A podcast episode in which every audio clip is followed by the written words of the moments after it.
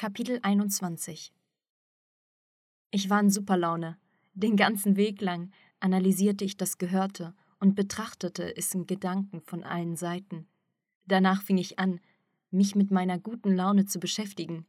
Hier war offensichtlich etwas faul, weil die Laune so gut war, als ob ich komplett gesund wäre. Als ich in meinen Eindrücken herumwühlte, verstand ich plötzlich, was los war. Früher dachte ich, dass meine Seele, mein Ich, welches in die Ewigkeit gehen wird, sich in meinem physischen Gehirn befinden würde.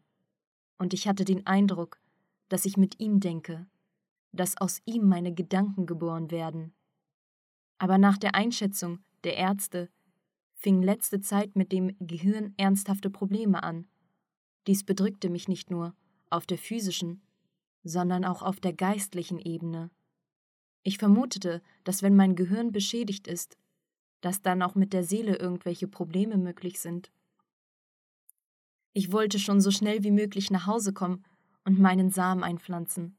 Sensi hat natürlich gesagt, dass man sich mit dieser geistigen Praktik überall beschäftigen kann.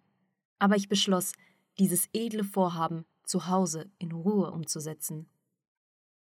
In der Wohnung erledigte ich alle Kleinigkeiten auf die Schnelle. Als die Eltern sich vor dem Fernseher hinpflanzten, setzte ich mich gemütlich in die Lotuspose. Endlich kam der lang ersehnte Augenblick. Nachdem ich mich konzentrierte, dachte ich, also, fangen wir mit dem Einpflanzen an. Da wurde ich etwas panisch. Zunächst wusste ich nicht, wie der Lotussamen aussieht. Die Blume hatte ich mal in einem Buch gesehen, aber den Samen nicht. Wie sieht das Einpflanzen überhaupt aus? Und wo pflanzt man konkret hin? Ich hatte schon gesehen, wie die Samen sprießen.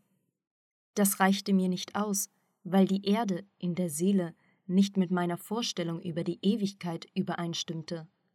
Nach einer kurzen Überlegung fand ich eine annehmbare Lösung. Ich hatte irgendwann mal bei Mama gesehen, wie sie Bohnen keimte, indem sie diese in feuchte Watte legte. Diese Variante gefiel mir. Dann eben Bohnen, dachte ich nach. Letztendlich ist es meine Fantasie, das Wichtigste dabei ist der Sinn, wie Sensei schon sagte. Nachdem ich mich erneut konzentrierte, fing ich an, mir vorzustellen, als ob ich eine kleine weiße Bohne im Raum des Sonnengeflechts in etwas Weiches und Warmes reingelegt hätte. Danach fing ich an, in Gedanken liebevoll Worte zu sagen und meinen Samen zu liebkosten. Aber ich fühlte nichts. Dann fing ich an, mich an alle guten Wörter zu erinnern, die ich kannte. Da stellte ich fest, dass ich deutlich weniger gute und schöne Wörter als schlechte Wörter bzw. Schimpfwörter kannte. Die letzten, die ich überall auf der Straße und in der Schule hörte, gehörten mehr zu meinem Wortschatz als die ersten. Meine Gedanken gingen unauffällig in die Richtung der Schlussfolgerungen, die sich logisch aneinanderreihten. Nachdem ich das feststellte, konzentrierte ich mich erneut auf die Blume. Es gelang mir nicht. Nach etwa zwanzig fruchtlosen Minuten dachte ich nach, ob ich irgendwas falsch gemacht hatte. Letztendlich legte ich mich schlafen und beschloss Sensei über die Fehler genauer auszufragen. Ich konnte nicht schlafen.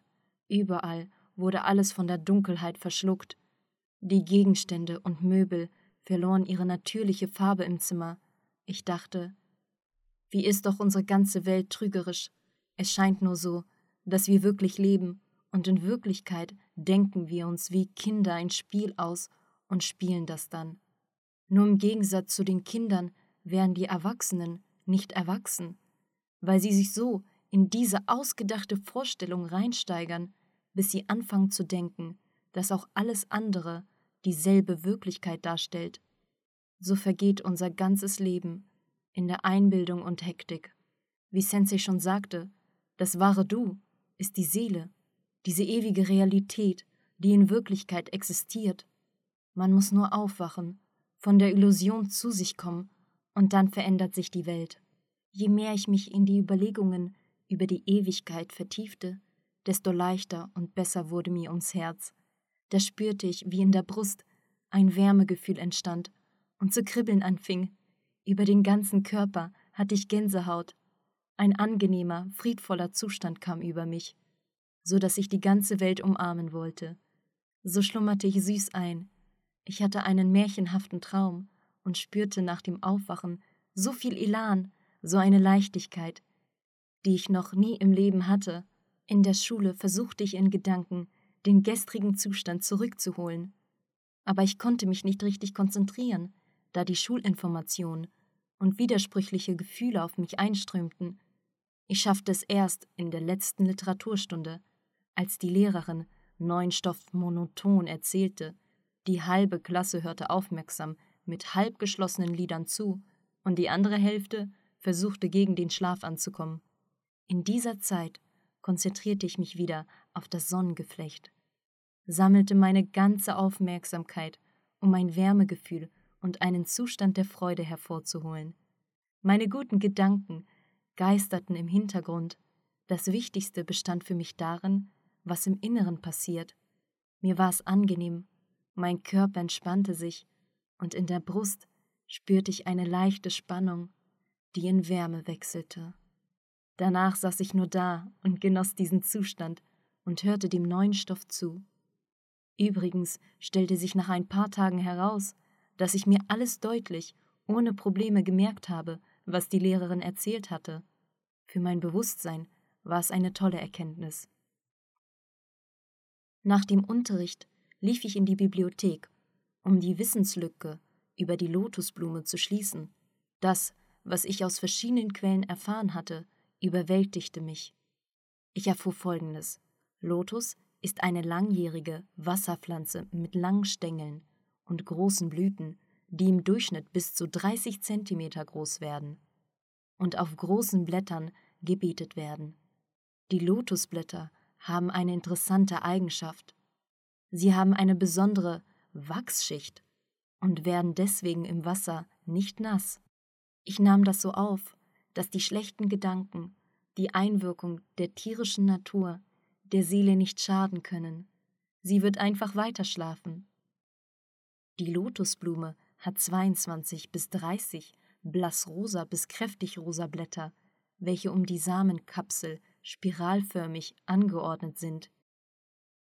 Ich schaute das Foto der Blume an. Diese Samenkapsel, die sich im Zentrum der Blume befand, erinnerte an einen goldenen Korken mit ganz vielen goldenen Zotteln um ihn herum.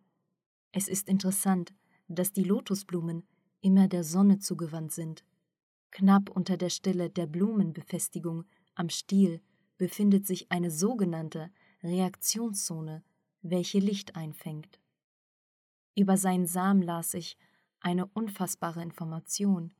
Die Samen des Lotus haben eine ungewöhnliche Eigenschaft, die Keimfähigkeit über einige Jahrhunderte und manchmal über einige Jahrtausende zu erhalten. Wahrscheinlich ist mit dieser Eigenschaft des Lotus sein Gebrauch als Symbol der Unsterblichkeit und Wiederaufstehung verbunden. Ich konnte ein weiteres interessantes Detail herausfinden. Lotus besitzt die Homothermie-Eigenschaft. Das bedeutet, dass diese Blume die innere Temperatur aufrechterhalten kann, so wie es die Vögel, Säugetiere und wir Menschen tun. Die Lotusblume nimmt einen wichtigen Platz im Glauben vieler Völker ein.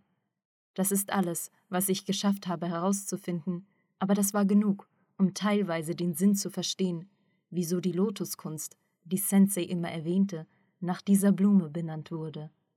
Den ganzen Sinn spürte ich irgendwo in mir drin, in der Tiefe meines wahren Ichs.